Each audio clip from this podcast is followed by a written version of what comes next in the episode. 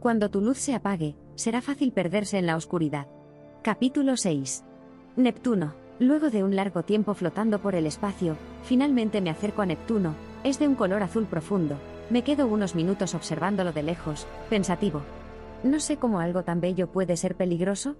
Finalmente, decido bajar, tiene una atmósfera espesa similar a la de Saturno.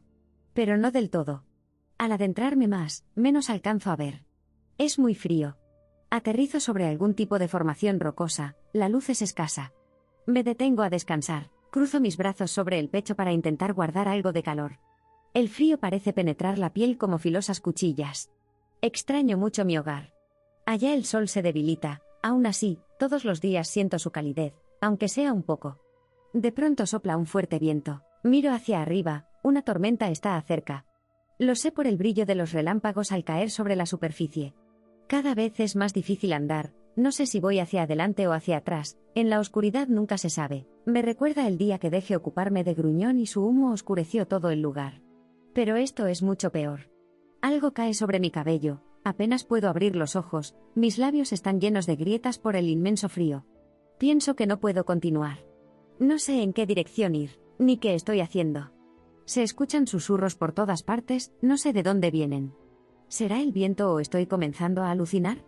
Son tan reales. Las voces son horribles, logro entender algunas palabras, dicen. Ríndete, nunca encontrarás lo que buscas, así quedará tu planeta cuando el sol se apague.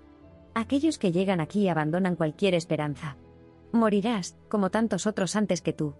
Y tus sueños morirán contigo. Ríndete. Ríndete. Ríndete. Entrégate a la oscuridad. Apenas respiro, no siento mis manos, ni pies. Algo me cubre, las lágrimas parecen pequeñas rocas en mis ojos. Tengo sueño, supongo que voy a dormir una larga siesta. De repente me sorprende una voz diferente, no viene de fuera, sino de dentro de mí. Ni la noche más oscura puede apagar la luz más brillante. Fueron las últimas palabras de tiempo, recordé algo de pronto, intento con esfuerzo meter la mano en el bolsillo, saco el fragmento de luna, lo sujeto con fuerza y levanto la mano. Una luz lo envuelve todo al alrededor. Sean lo que fuesen esas voces huyeron, supongo que nunca habían visto tal resplandor. La sustancia blanca va cediendo, ya no siento tanto frío. Supongo que mi luna me cuida. La tormenta aún se acerca, continúo intentando buscar algún tipo de refugio, pero tropiezo con algo. Parece un traje espacial, pesa mucho, ¿habrá alguien dentro? Intento incorporarlo con cuidado, lo sacudo un poco y alcanzo a leer su identificación, dice. Brandon. Siento algo de calor dentro de él. Está vivo. Grito emocionado. Poco a poco lo voy arrastrando, tengo que ayudarlo. La tormenta está encima de nosotros, alcanzo a ver lo que parece una cueva y me dirijo a ella. Por fin a salvo. Con cuidado retiro el casco de Brandon, y coloco en su pecho el pedazo de luna. Al cabo de un rato, Brandon despierta y pregunta algo confundido. Punto, ¿dónde estoy? ¿Quién eres tú? Estamos en Neptuno, respondo. Al parecer como yo, también eres un viajero. Busco a una niña. Me dijeron que se dirigía hacia aquí. ¿Acaso la habrás visto? Sí, eso supongo. Al llegar vi a una pequeña muy asustada, agachada sobre la nieve. Las voces le decían cosas terribles, intenté ayudarla. La cargué hasta mi transbordador y cuando estábamos despegando algo agarró mi pie y me sacó de la nave. No recuerdo nada más hasta que me despertaste. ¿Hacia dónde se dirigía el transbordador? Por favor, necesito saberlo. No me acuerdo, debí golpearme la cabeza al caer. ¿Por qué buscas a esa niña? Me dijeron que ella conoce la manera de salvar mi planeta. Le conté mi historia. Brandon con sus manos tocó mi mejilla y me dijo, no te preocupes. Conozco a alguien que nos puede ayudar, solo necesito algo antes. Vine en busca de un diamante, quiero hacerle un regalo a una persona especial. Por eso estoy aquí. Me habló sobre cómo había dejado detrás algo que amaba para encontrar el regalo perfecto, que así había llegado a este planeta de miedos y pesadillas. Ambos nos parecemos mucho.